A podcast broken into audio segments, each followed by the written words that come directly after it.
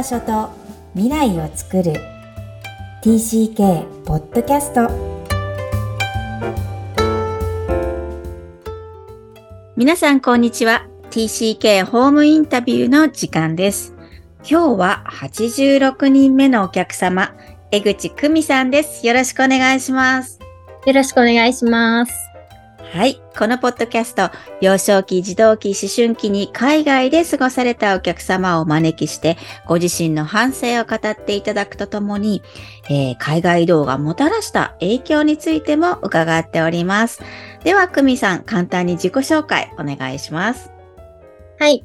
えー、今はあの神奈川県横浜市に在住なんですけれども、えっと、小さい頃からあの父の転勤というか海外赴任の関係で、えー、っと、もう、かれこれ17、17年、18年ぐらいは海外生活を、あの、してます。えー、小さい時2回のニューヨーク、えーうん、への海外赴任も経験してますし、あ海外赴任とか転勤も経験してますし、あと結婚してからも主人のあの仕事の関係で、テネシー州のメンフィスに、えっと、4、5年、あの、住んだ経験もあります。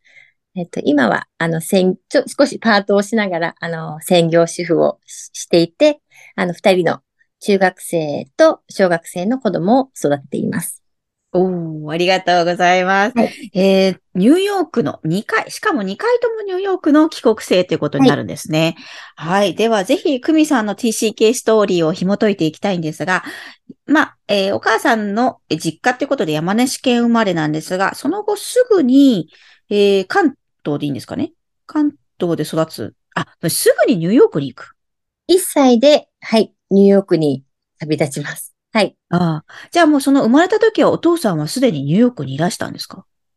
えっ、ー、と、多分、えっ、ー、と、生まれた時はいいたと思うんですけれど、でもやはり先にあの父がきっと渡米してるので、うん、もうそれにすぐついていくような形で、あの、やっぱ1歳半ぐらいにはもう、あの、アメリカに渡ってると思います。あの、家族として。はい。なるほど。えー、じゃあもう物心ついた時は私の景色はニューヨークなわけですけども。そうですね。もう、なので山梨の記憶は、あの、生まれたところっていうだけで、正直何も、あの、ないですね。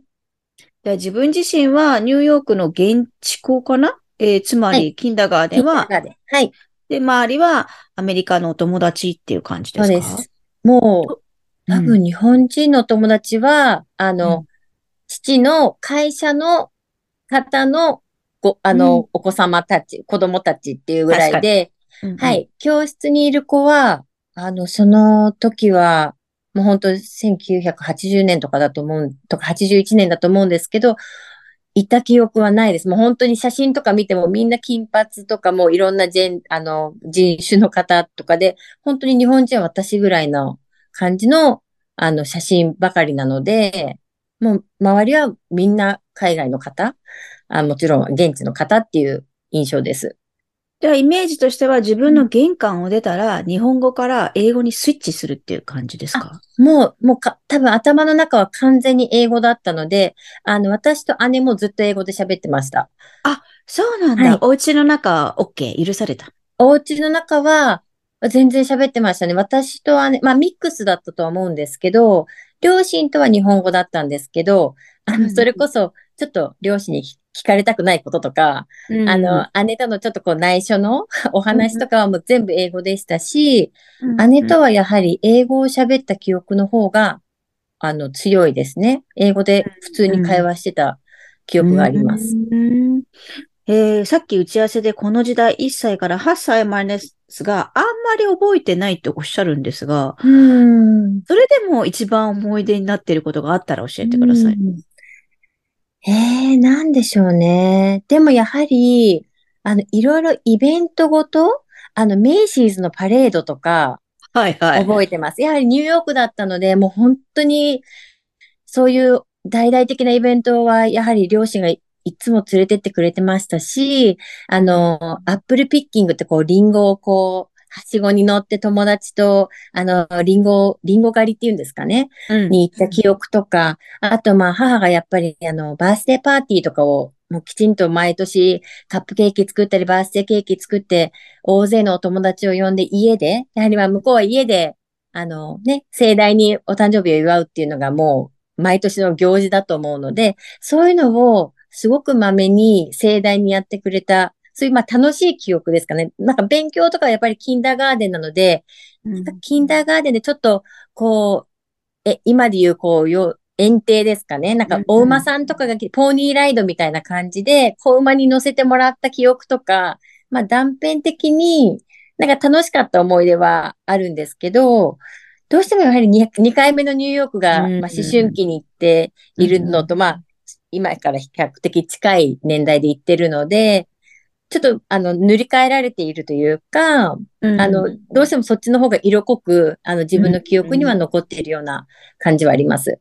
わかりました。じゃあ、2回目のニューヨークが、こう、ハイライトみたいなので、その前のちょっと日本帰国の話もお聞かせい。ただきたいんですが、はい、じゃあ、普通に暮らしてた女の子が、さあ、小3で日本に帰ります。その時に告げられた記憶とか、どんな気持ちだったとか覚えてますか？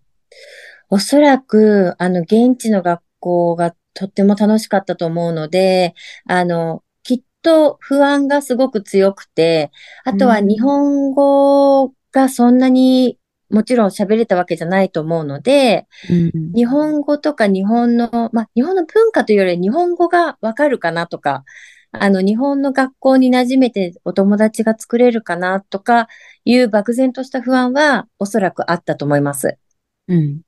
うん、漠然なんですね。だから、お姉ちゃんがいるから安心とかそういう感じですか？それもあったと思います。やはり、あの、いろんな場面で三つ上の姉がいつも意外とやっぱ近くにいてくれたので、あの、何か困ったことがあれば、おそらくその私が3年で帰ってきた時に、うん、姉は6年生とかだと思うので、あの、何かあったら同じ学校にいる同じ小学校にいるっていう、うん、きっと安心感はあったと思いますし、あの、そういう日本語とかも、あの、ちょっとお姉ちゃんに助けてもらおうかなっていうのはあったと思います。うーん。まあ、そうは言っても同じクラスにいないお姉ちゃんですから、それも日本語はおぼつかないとおっしゃっていて、はい、実際小3から小6まで日本の公立小学校に戻り、はい、戻りますというか、やってきますですね、初めて。はい。はい、どんな学校生活でしたか？そうですね。あの、小学校3、4年生の時は千葉県の浦安市に、の、あの、家の近くの小学校に通ってまして、まだその時は帰国子女とかも、まあ比較的少ない時代だったので、ちょっと皆さんも、え、なんかニューヨークから来たんだみたいな感じで、うん、ちょっと物珍しいというか、なんかどう、どうやって私と接していいのかがきっと、あの、わからない部分があって、なかなかその急にその日本のこの集団、あの、アメリカとはまた違う、まあ、カルチャーに、あの、なれるのに、あの、苦労したというか、あの、ちょっと、あの、初めの頃は馴染めないでいる、ちょっとこう自分が異質の存在であるっていうのは感じていて、本当に心許せる友達が一人いるかなっていう感じでした。ああ、でもすごい、ちゃんとできたんですね。多分その子がすごく優しくて、もう今でももうフルネームでパッて、もう漢字とかも全部もうその子の家族構成とかもわかるぐらい、やっぱり その子がすごい助けてくれた印象があって、多分、こう、あの、困ってるんだろうなっていうのをこう察してくれて、いつもこう話しかけて、同じマン、確か同じマンションの子だったんですけど、はい。その子にすごく救われた、あの、部分があります。うん。じゃあなんか、辛そうと思いきや、やっぱり一人でもね、コミットされるというか、うん、受け入れられてるって絶対自信になってると思うので、はい。まあ、なんとなく学校生活はうまくいけてたのかなっていう感じですか、うん、そうですね。なんかその、おそらく、こう、ちょっとしんどいなとか、まあ日本語が難しいなとか、あの勉強がついていけてないなっていう悩みとかはあったと思うんですけど、何かそれをこう今、こうずっと引きずっていくほど、何かこうトラウマになったり、こう挫折感を感じたっていう記憶はないので、比較的こう、うまくスムーズにアジャストというか、こう、順応していけた方なのかなとは思います。なるほど。まあ、そんな女の子が今度また同じニューヨークにお父さん、駐在が決まります。はい。どんな気持ちでしたか？今度はですね、もうちょっとやはり、あの、中学入学直前だったので、今度はもう逆にどっぷりもう日本に慣れていて、それこそ英語を全く忘れてしまっていて、あの、自己紹介も本当できないようないや、そんな感じにぐらいでした。本当にもう、あの、不思議。不思議なんで、その4年だけのことなんですけど、もう完全に日本に今度、あの、マインドが行ってしまったので、あの、うんそこで私はすごい苦労したって言ってました。また、あの、中学1年生で現地の学校に入るんですけど、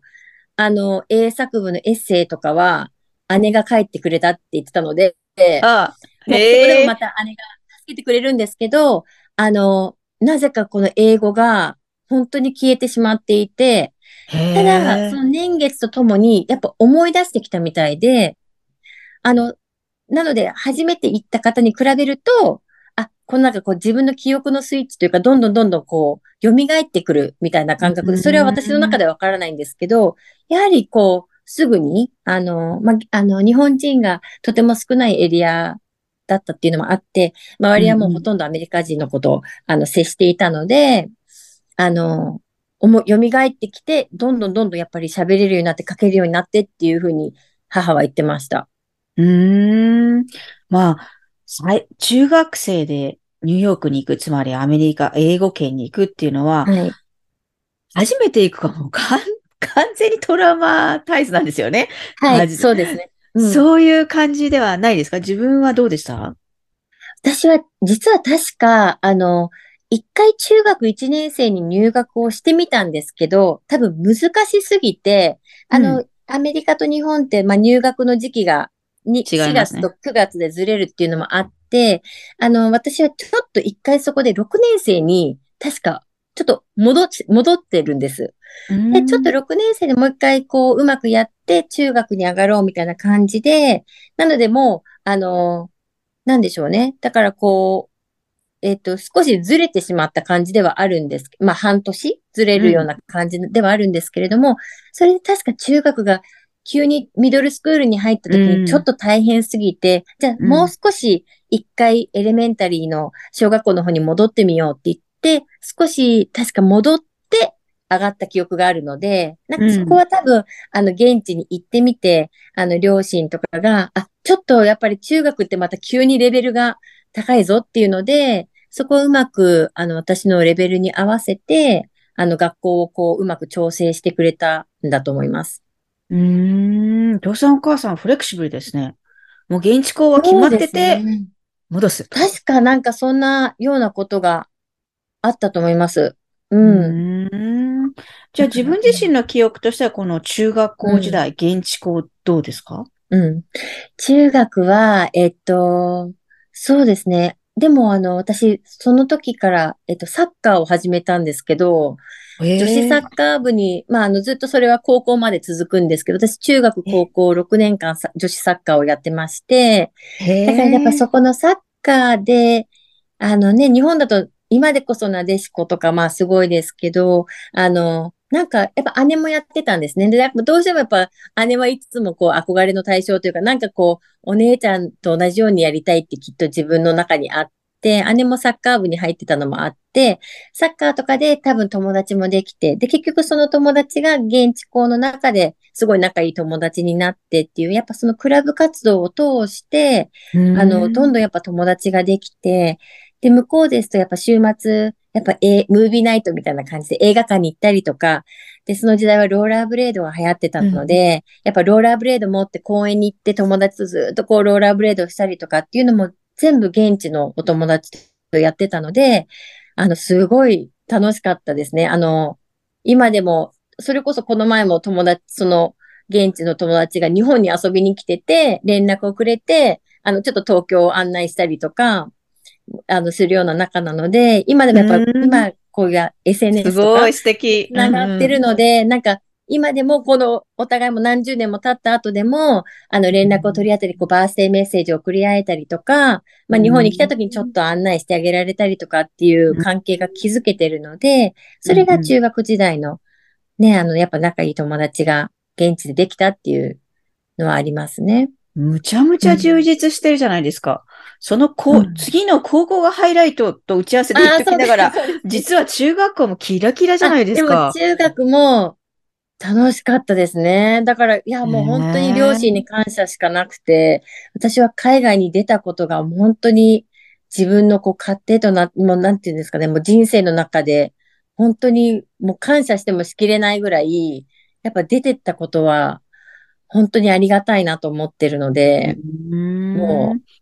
父とかに、本当海外転勤ありがとうって感じです。もう素敵な言葉です。海外転勤ありがとうってね、はい、子供から言われたら最高ですよね、親は。はい。そんな感じですね、もう。なるほど。え、じゃあこのまま流れでいくと、普通現地校の高校、ハイスクールに行きたいっていう流れかと思うんですが、どういう、日本の、そうです、そうです。はい。うん、えー、アメリカにある高校を選ばれるんですよね。これはどんないきさつですか、はいそうですね。もう現地の学校がもうかなり楽しかったので、もうそのままもちろん私も、あの、卒業して、まあ日本で大学を帰国子女枠で受けるのかなという、まあ姉と同じ、あの、ルートになるとは思ったんですけど、やはりそろそろまあ父の、あの、日本帰国があるんじゃないか、みたいな、なおそらくそういう話もあったりとかで、うん、まあどうしようかってきっと、あの、両親が話し合ってくれたときに、ちょうど家の近くに、うん、あの、慶応のニューヨーク校、ニューヨーク学院という、うん、あの、慶応の、まあ、付属っていうんですかね。アメリカ、ニューヨークにあるベースである、あの、慶応の学校がありまして、まあ、バイリンガル教育ですし、あの、まあ、家が近ければ通学生という形で通学もできれば、まあ、親が帰国とか、親が遠方にいる場合には、寮生活も、あの、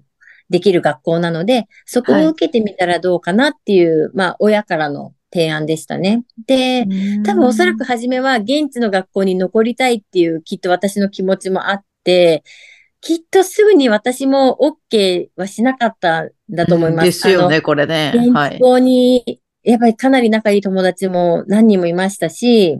あのー、ね、日本にすぐ帰国ってわけじゃないけれども、ややはり会えなくなるってのは分かってたので、すごく躊躇というか悩んだと思います。その、受ける、そのテストを受けるかどうか、入学試験を受けるかどうかは。うん、でも結局やっぱりこう、あの、先のことを考えたとき、や、やはりどうしても最、最終的には日本に帰りたいっていうきっと、あの気持ちはあったので、うん、まあいろいろ、その時は多分こんなに深くは考えてないんですけど、まあ将来的なことも考えて、まあまず、その入試試験を、入学試験を受けてみて、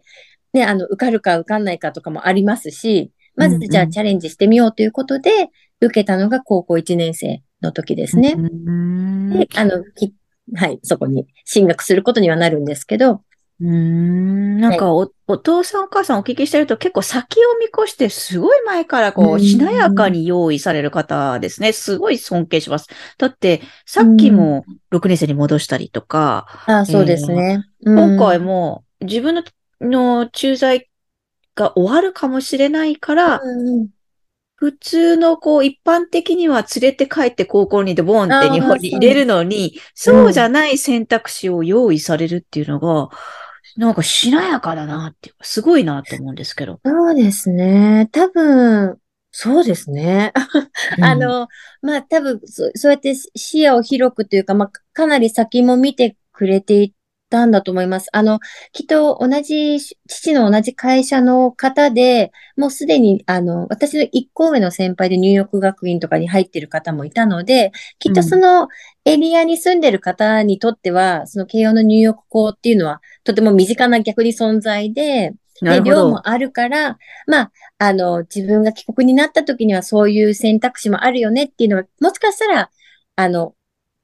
親世代の中ではもう、やっぱこう話題に上がっていたっていうのもあったのかもしれないですね。で、やっぱり量も、もう本当に整ってますし、食事もカフェテリアで、こう自分でビュッフェスタイルで、あの、日本食も洋食も全部出ますし、もちろんクラブ活動も充実していますし、で、あの、カリキュラムもバイリンガルの、あの、本当に英語も、あの、現地の先生もいれば日本の先生もいて、みたいな、感じで、本当に完全なバイリンガル教育だったので、あの、やっぱりそこにも、あの、スムーズに、あの、両親のおかげで、あの、順応して、やっぱ学校生活を送れたなっていうのは、いろいろやっぱ先々を考えてくれて、まあ、結果やっぱ私の多分性格とかも知った上で、まあ、ここに行っても大丈夫だろう。じゃあこうした方がいいだろうっていうのがやっぱこう、ね、あの、ちっちゃい時から見てて、できそうだな、じゃあこれはできないなとかをきっと、あの、判断してくれてのいろいろ決断があったんだと思います。おっしゃる通りですね。まあでも、そこでまた同じように、久美さんも、えーしなやかに進んでいくんですが、このハイライトと言われるこの高校、うん一番の思い出、自分に影響を与えたことが教えてください。でしょうね。でも私、あのーかなり高校時代勉強しまして、実は。なんかもう、実はって、そんな、そんな。いや、なんかもう、あの、普通に行くと、あの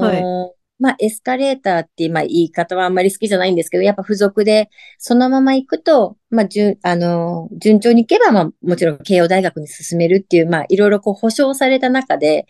まあ、いくらでも、ちょっとまあ、サボれるというか、あの、ほ、ほ、程よくやればよかったんですけど、なんかこう、すごくやっぱ自分の中で、高校2年生で、まあ、父と母が帰国しまして、そこで最後の2年間、高2、高3は寮生活に入るんですけど、うん、はい。なんかやっぱその寮生活が、すごく自分を自立させたというか、多分なんかまた、この親元離れたことによって、じゃあ自分が何を勉強したいのかとか、どういうふうになっていきたい、人間としてどういうふうに成長していきたいのかっていうのをきっと、その寮で親、親から離れたこからこそ、いろいろ深くきっと考える時間ができて、だからなんかこう、ちょっと今思えば、あんなに勉強しなくてもよかったんじゃないかぐらい、もうあの、うん。すごく勉強した記憶がありますね。でもそれが、あの、後に生きてきて、あの、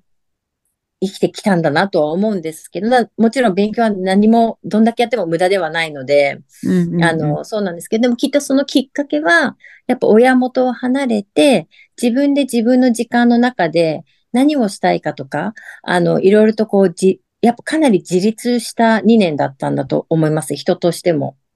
だからそれをそういう思春期の高校時代に、やっぱりまた、それもまた戻るんですけど、やっぱ経験させてもらえたことは、もう本当に感謝しかないというか、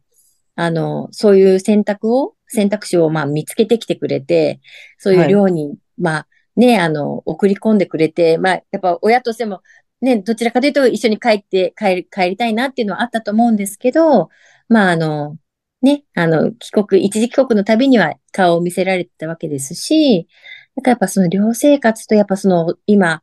でこそもう本当家族みたいなお友達になっている、その本当に貴重な友達との出会いだったりとか、うん。あとまあその時も変わらずサッカーは続けてるんですけど、やっぱそういう両立、部下、あの、クラブと勉強の両立だったりとか、うん。あとはまあいろんなイベントもやっぱりあの、日本の学校ですけど、やっぱダンスパーティーがあったりとか、あの、まあ文化祭とかもやりましたし、やっぱこう行事は、もう程よくアメリカの学校と日本の学校ミックスの学校なので、なるほど。なんか本当にいい、いいところ取りというか、アメリカのそのいわゆるプロムとかももちろん行きましたし、だからこう、だからいろいろこうまとめて、あの、欲張って経験できたみたいな、うん、あの、高校時代。代でしたね。うーん、なんかいいとこのエッセンスを自分でこう、ピックアップして、つなぎ合わせて、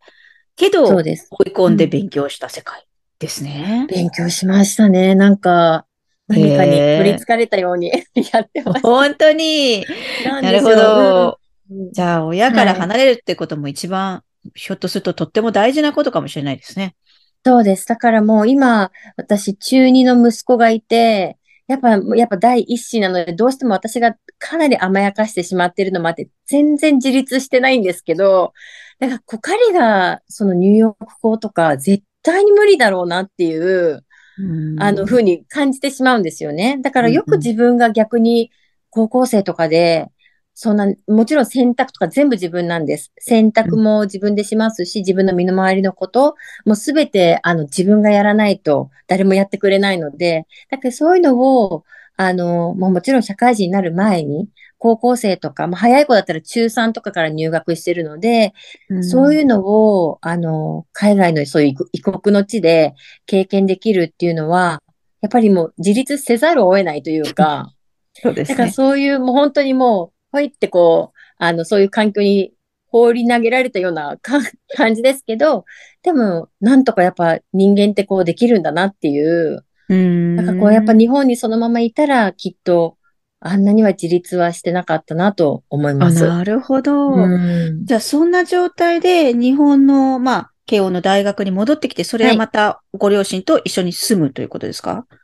そうです。でも、あの、そうですね。えっ、と、ニュー、えっ、と、慶応の、あの、湘南藤沢の方のキャンパスに4年間通ったんですけれども、ただ、ここでまた、主えっ、と、父がですね、今度、あの、オーストラリアにあ転勤になってます。なので、私と姉で二人暮らしをしてる期間が2年ほどありますかね。あ、へえ。大学入学の時は、だから結構家族はバラバラでして、あの、うん一緒に4人であの生活した日日々もあれば、誰かが一人いないとか、あの、両親がいなくて、だから大学2年くらいですかね、は私と姉で実家に、あの、二人で住んでる時期があります。なるほど。で、あの、父とかは、あの、シドニーだったんですけど、父と母だけが、あの、私たちを置いて、日本に、で今度逆に日本に置いて、自分たちがオーストラリアに行ってる時期がありますね。じゃあ、お家をお姉ちゃんと、あの、子供たちが守っているっていうそうです、状態ですね。そうです。子供たちで 自由に住んでた時期が あります。ええ友じゃあこ呼んで。はい。う、なるほど。じゃあ、高校時代でその自立した自分があるから、余計またお姉ちゃんとの生活は新鮮ですね。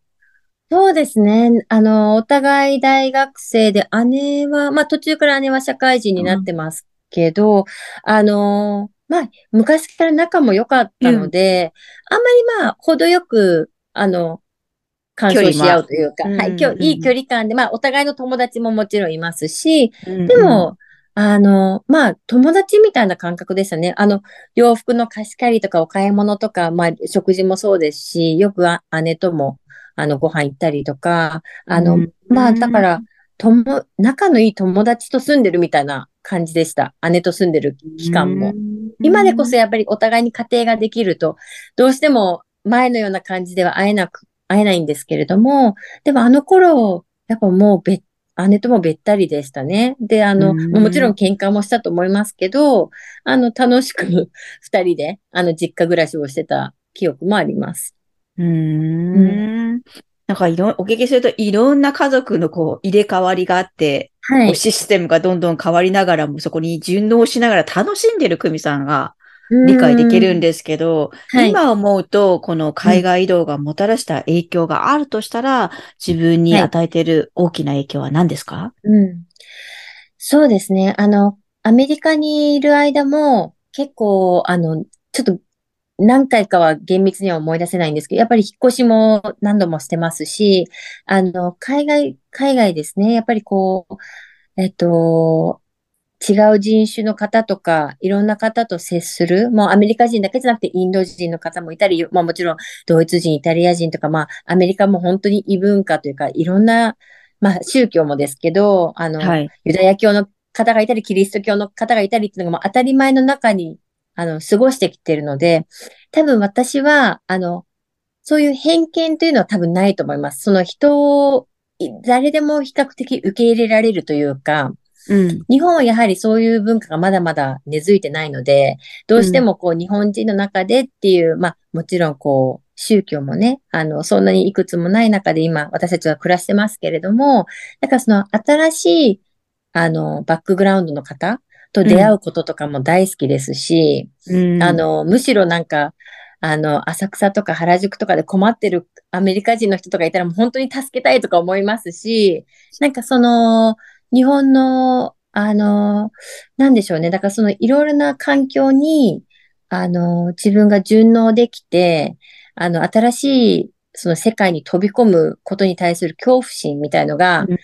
全くないっていうのはきっとその海外経験を何度も経験できてきてる、で、させてもらえてるから、あの、できることなのかなというふうに。まあ、それは自分の中でも自分のまあ長所というか、あの、その、誰とでも、あの、比較的誰とでも話せたり、楽しめるっていうのは、そういう自分の今までの生い立ちの中での経験があってからだと、あったからだと思います。うーん、素敵ですね。新しいバックグラウンドに出会うことが楽しくて仕方ないってそういうことですね。楽しいですね。なんかこう、この人はどういう人ってどういうことを経験して、やっぱまあ宗教とか人種が違えばもちろん考え方も違うので、なんかそれを逆に知る楽しみというか、逆になんか日本に留まってるともったいないとか、やっぱそういうことを経験しないで終わってしまうので、うん、だからもういろんなね、あの、人と、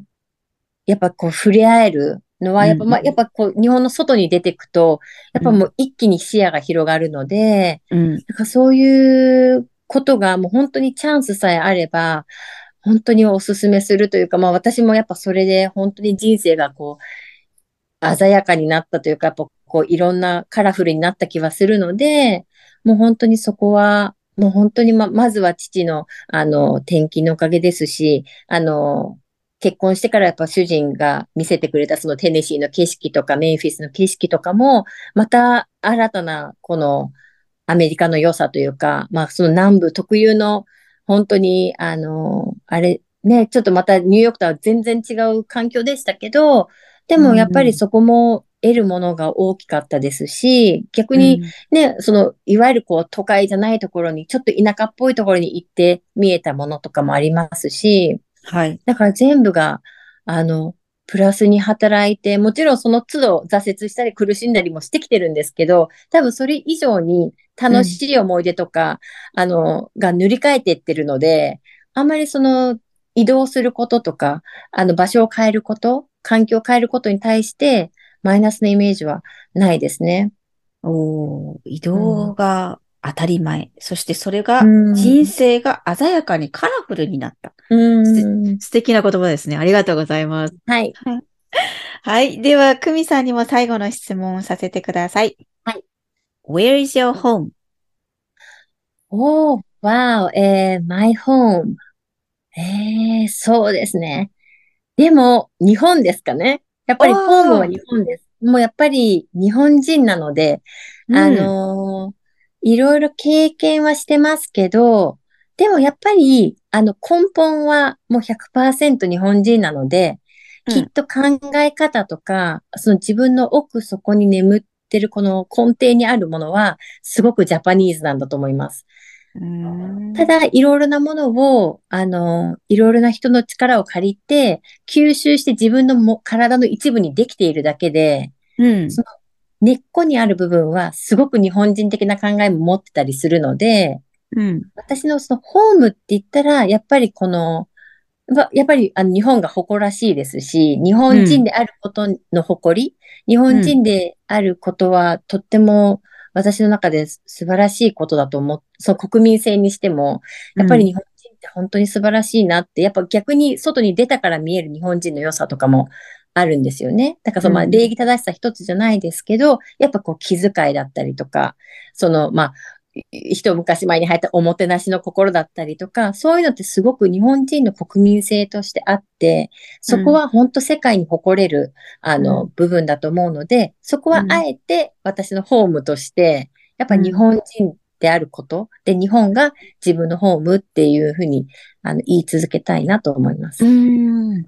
日本が自分のホームであると言い続けたいんですね。うん。うん。言い続けたい。すごいいいメッセージだと思います。ありがとうございます。この根本がジャパニーズ。もう聞きたいとこ満載ですが、残念ながら、これも限りがあるので、はい、こうジャパニーズとは何かっていうのをこう考えるためにもこのパッドキャストやってまして、はい。はい。うん、そこに強要はしないけど、それが一部として私たちの中にある、まあ日本ルーツがある、うんえーね、方々に向けてインタビューをしています。はい。はい、また今後、久美さんもまたどっか行っちゃいそうですね。行けたら行きたいですね。もうあの、うん、やっぱ一回のじ、一回きりの人生なので、もう今度はヨーロッパだったりとか、まだちょっとやっぱ自分がね、あの、見てない景色もまだまだあるので。ああ、いっぱいあると思います。はい。もう、それこそ、あの、主人の転勤なのか、ちょっとね、子供が育ってから夫婦で行くのか、やっぱもう、まだね、世界は広いので、いろんなところに行って、またいろいろ吸収したいなとは思います。はい。なんかスポンジのような人だけど、なんかね、表現もすごい素敵でした。今日は江口久美さん、えー、ニューヨークの帰国生、はい、TCK ストーリーをありがとうございました。はい、ありがとうございました。久美さんの TCK ストーリーでした。ニューヨークの2回の海外生活、そして最後は自分が寮生活に、えー、一人暮らしをえ寮ではありますが、親と離れて生活した久美さん、えー、とても充実したこの一連の流れを、えー、語っていただきました。そして、ご両親に感謝する言葉がたくさん散りばめられたのも、えー、とても印象的です。その証拠に、え、海外生活がもたらした影響として人生が鮮やかにカラフルになったっていう言葉はとっても強烈でした。私自身はとても日本適用に苦労した人間なので、え海外生活が、えどうやって自分のものにしていくかっていうことに、え、興味を抱き、この番組を始めているわけですが、もうそのままをふんだんに、えそのままを受け入れている人も TCK 仲間にいるんだなととても嬉しく思いました。自分が起きたこと、自分の人生に起きることは、す、べ、て、肯定的なことばかりではありませんが、起きているならば、それを肯定的に捉えたいっていうのは、誰もの心理だと思います。そんな意味で、久美さんの、え、このストーリー、とても励みになるのではないかなと思いました。この番組では、お悩みや質問を受け付けています。また、TCK ホームインタビューにお越しいただける皆様を心からお待ちしています。詳細は育ちネット多文化で検索してホームページよりアクセスください。さらに、ポッドキャストを確実にお届けするために、購読ボタンを押して登録をお願いいたします。今日も TCK の気持ちにありがとう。